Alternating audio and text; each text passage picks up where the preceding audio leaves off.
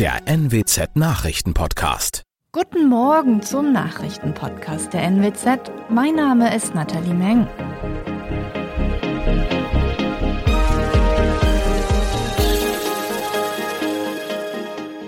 Und das sind unsere regionalen Nachrichten am Morgen.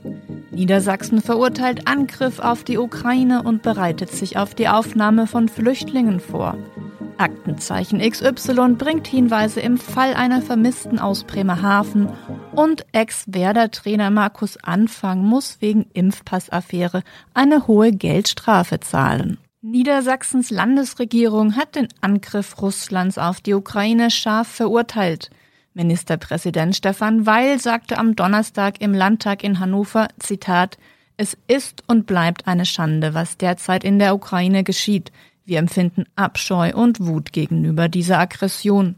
Weil sagte weiter, es gebe keine Begründung für den Angriff. Es handele sich um Imperialismus in seiner reinsten, unverhülltesten und widerwärtigsten Form. Innenminister Boris Pistorius ergänzte, Niedersachsen bereite sich auf die Aufnahme von Flüchtlingen aus der Ukraine vor. Es sei ein eigener Krisenstab eingerichtet worden, um kurzfristig auf ansteigende Zugänge reagieren zu können. Pistorius sagte weiter, er habe die Behörden mit Blick auf mögliche Cyberangriffe aus Russland angewiesen, sich auf alle möglichen Szenarien vorzubereiten. Im Fall einer vermissten Frau aus Bremerhaven hat die Polizei nach der Fernsehsendung Aktenzeichen XY ungelöst neue Hinweise bekommen. Das sagte ein Polizeisprecher am Donnerstag. Die Sendung wurde am Mittwochabend im ZDF ausgestrahlt. Danach seien einige Hinweise zu der vermissten Ekaterina Baumann eingegangen. Die Hinweise würden nun gesammelt und bewertet, sagte der Polizeisprecher. Die 32-jährige Frau russischer Herkunft wird seit dem 4. Februar vermisst. Ihr Verschwinden hat in Bremerhaven eine Welle der Hilfsbereitschaft ausgelöst. Neben Polizeieinheiten sind auch Freiwillige auf die Suche gegangen. Der frühere Trainer von Werder Bremen, Markus Anfang, muss wegen eines gefälschten Impfpasses eine Geldstrafe von insgesamt 36.000 Euro zahlen. Das Amtsgericht Bremen erließ auf Antrag der Staatsanwaltschaft einen Strafbefehl über 90 Tagessätze zu je 400 Euro gegen Anfang. Dies teilte die Behörde am Donnerstag mit. Auch gegen Anfangs Co-Trainer Florian Junge wurde ein Strafbefehl erlassen. Das Bremer Gesundheitsamt hatte im November Ermittlungen gegen Anfang und Junge wegen der Nutzung gefälschter Impfpässe eingeleitet. Zwei Tage später traten beide von ihren Posten bei Werder Bremen zurück, das Sportgericht des Deutschen Fußballbundes sperrte Anfang im Januar rückwirkend ab dem 20. November für ein Jahr und verurteilte ihn zu einer Geldstrafe von 20.000 Euro. Die Sperre wird ab dem 10. Juni bis Mitte 2023 zur Bewährung ausgesetzt. Das waren unsere Nachrichten aus der Region.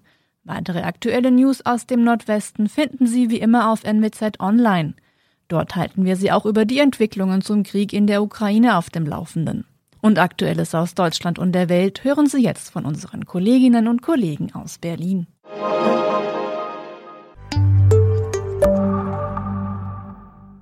Vielen Dank und einen schönen guten Morgen. Ich bin Benjamin Kloß und das sind heute unsere Themen aus Deutschland und der Welt. Wir berichten über die aktuellen Entwicklungen in der Ukraine und die Tarifverhandlungen für Erziehungskräfte werden heute fortgesetzt. Seit Tagen war eine russische Invasion in die Ukraine erwartet worden. Nun hat Präsident Wladimir Putin den Militäreinsatz gestartet. Russische Kampfflugzeuge fliegen, Panzer rollen. Der ukrainische Generalstab spricht von massivem Beschuss im Osten des Landes. Viele Menschen versuchen das Land jetzt zu verlassen. Die Lage ist unübersichtlich. Unterdessen hat die EU ein neues Sanktionspaket gegen Russland beschlossen. Christian Thiele berichtet aus Moskau. Die EU, die USA und auch Großbritannien antworten jetzt alle mit scharfen Sanktionspaketen. Wie reagiert da Russland drauf? Ja, trotzig muss man sagen. Hier in Moskau wird gebetsmühlenartig wiederholt, dass es in den vergangenen Jahren immer wieder Sanktionen gegen Russland gab. Das Land soll angeblich sogar gestärkt daraus hervorgegangen sein. Dann wird immer gerne auf den Käse verwiesen, den man nun selbst herstellt. Und nicht etwa aus der Schweiz einfliegt. Aber Moskau droht nun auch mit eigenen Sanktionen.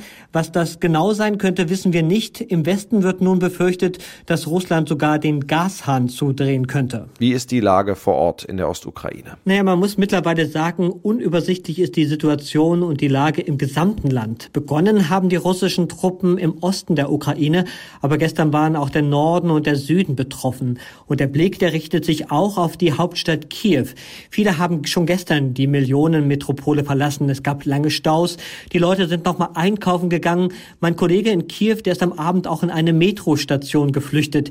Die wurde als Luftschutzbunker eingerichtet. In Videos auch aus anderen Städten der Ukraine war dann zu sehen, wie die Leute dicht gedrängt da saßen in der Metrostation. Wie sehen die Menschen in Russland den Einmarsch in die Ukraine? Ja, in vielen Städten hier in Russland gab es am Abend Antikriegsdemos. Die Demonstranten, die sind wütend gewesen, dass Kremlchef Putin einen Krieg mit dem Nachbarn begonnen hat. Beide Länder, die sind ja eng über ihre Geschichte miteinander verbunden. Die Polizei, die ging jedenfalls hart gegen die Demonstranten vor. Es gab hunderte Festnahmen. Und auch im Internet, da ist die Solidarität mit den Ukrainern groß. Viele hier in Russland, die schämen sich auch, dass ihr Präsident diesen Krieg angezettelt hat. Besteht überhaupt noch Hoffnung, dass Russland einlenkt anfängt und den Krieg vorzeitig beendet, beziehungsweise was müsste passieren? Tja, mir fehlt gerade die Fantasie, was das sein könnte. Putin scheint zu allem fähig zu sein. Auch wenn man hier in Moskau immer wieder betont, bereit für die Diplomatie zu sein. Doch das glaubt im Westen keiner mehr so richtig. Das Vertrauen, das ist ähm, ja komplett zerstört. Viele, mich eingeschlossen, haben so einen großen Angriff auf die Ukraine für wenig wahrscheinlich gehalten. Ich muss sagen, wir haben uns geirrt. Die Staats- und Regierungschefs der EU haben einem umfangreichen Sanktionspaket gegen Russland zugestimmt. Die Strafmaßnahmen betreffen unter anderem die Bereiche Energie, Finanzen und Transport. Zudem soll es Exportkontrollen für bestimmte Produkte sowie Einschränkungen bei der Visapolitik geben. Sarah Geisadeh berichtet aus Brüssel. Hier in Brüssel wird betont, dass es bei den Sanktionen nicht darum gehe, russische Bürger zu treffen. Ziel der Strafmaßnahmen seien diejenigen, die Putins aggressive Politik unterstützten. Kanzler Scholz und seine EU-Amtskollegen haben auch beschlossen, dass noch ein weiteres Sanktionspaket gegen Russland vorbereitet werden soll. Dabei soll es auch um Strafmaßnahmen gegen Russlands Partnerland Belarus gehen, wegen dessen Unterstützung für den Angriff auf die Ukraine. Auch die USA reagieren auf den Krieg in der Ukraine. Nach der russischen Invasion hat Präsident Joe Biden weitere harte Sanktionen gegen Russlands Finanzbranche und den Technologiesektor angekündigt. Die Maßnahmen könnten im Fall einer weiteren Eskalation noch verschärft werden, sagte Biden im Weißen Haus. Sören Gies berichtet aus den USA. Biden schickt im Rahmen der NATO-Reaktion auf Moskaus Vorgehen auch noch mehr US-Soldaten nach Deutschland. Es handelt sich dabei laut Biden auch um hier in den USA stationierte Truppen, die Pentagon Chef Lloyd Austin auf seine Anordnung hin schon vor Wochen in erhöhte Alarmbereitschaft versetzt hatte. Biden fügte aber hinzu, die US-Soldaten würden nicht nach Europa geschickt, um in der Ukraine zu kämpfen, sondern um gegebenenfalls NATO-Mitglieder zu verteidigen und die Verbündeten im Osten zu beruhigen. Das Pentagon hat nach eigenen Angaben derzeit mehr als 90.000 Soldaten in Europa.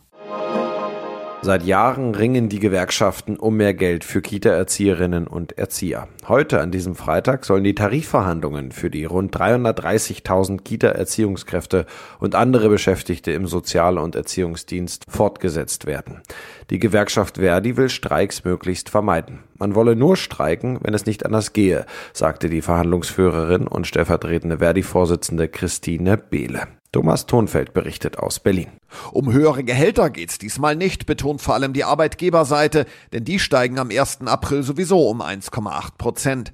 Die Gewerkschaften wollen aber erreichen, dass die Beschäftigten in der Kindererziehung und Betreuung und in anderen Sozialdiensten höher eingruppiert werden, was für die Betroffenen auch mehr Geld bedeuten würde. Und für die Arbeitgeber möglicherweise Kosten im dreistelligen Millionenbereich. Außerdem auf der Agenda ein Recht auf Qualifizierung, bessere Arbeitsbedingungen und mehr Fachkräfte im Sozial- und Erziehungsbereich. In unserem Tipp des Tages geht es heute um das Risiko Kreditkarte. Der alte Sessel, die Rollschuhe, der Schrank von Oma, all diese Dinge können per Kleinanzeige ganz schnell ein neues Zuhause finden. Doch Verkäufer müssen aufpassen. Hinter manchen Käufern stecken Kreditkartenbetrüger. Ronny Thorau berichtet. Wie funktioniert die Betrugsmasche? Ja, Polizei und Landeskriminalämter warnen zum Beispiel vor dieser Masche. Ein Käufer meldet sich und sagt, er habe da bezahlen wollen, aber das sei leider fehlgeschlagen.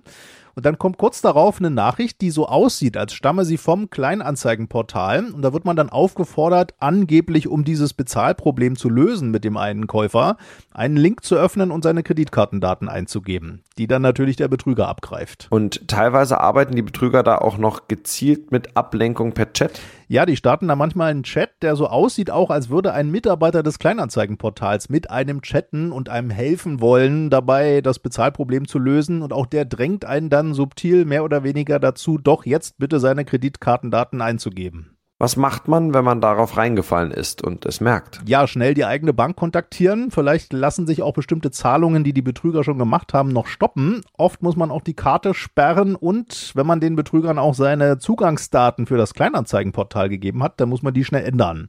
Und am besten auch immer den Kundendienst des Kleinanzeigenportals informieren über die Betrugsmasche und eine Anzeige bei der Polizei erstatten. Und es wird noch von einer weiteren Masche berichtet, die sich gemeinerweise als sicher bezahlen tarnt? Ja, der sicher bezahlen Service meint ja eigentlich, dass Käufer für eine kleine Gebühr das Geld für einen Artikel erstmal an eine Art Treuhänder überweisen und der leitet dann das Geld dem Verkäufer erst weiter, wenn die Ware wirklich heil beim Käufer ist. Die Betrugsmasche läuft jetzt so, betrügerische Käufer sagen den Verkäufern, sie würden gerne sicher bezahlen nutzen wollen und dann fragen sie aber wieder nach Kreditkartendaten und Kontoinformationen des Verkäufers. Und da gilt einfach die Grundregel, Plattformen wie eBay fordern von Verkäufern nie Kredit- oder Bankdaten. Also da kann und muss man immer misstrauisch werden. Und das noch, die Auswirkungen des Ukraine-Konflikts gehen bis in den Profifußball. Dort treffen sie den Zweitligisten Schalke 04 wegen der problematischen Partnerschaft mit Gazprom.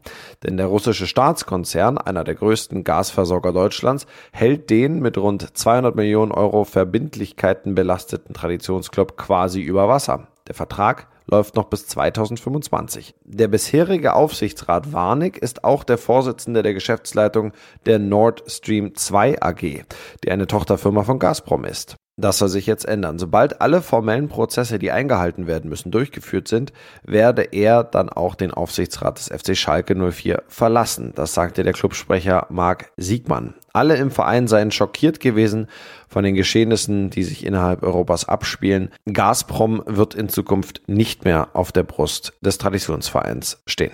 Das war's von mir. Ich bin Benjamin Kloß und wünsche Ihnen ein schönes Wochenende.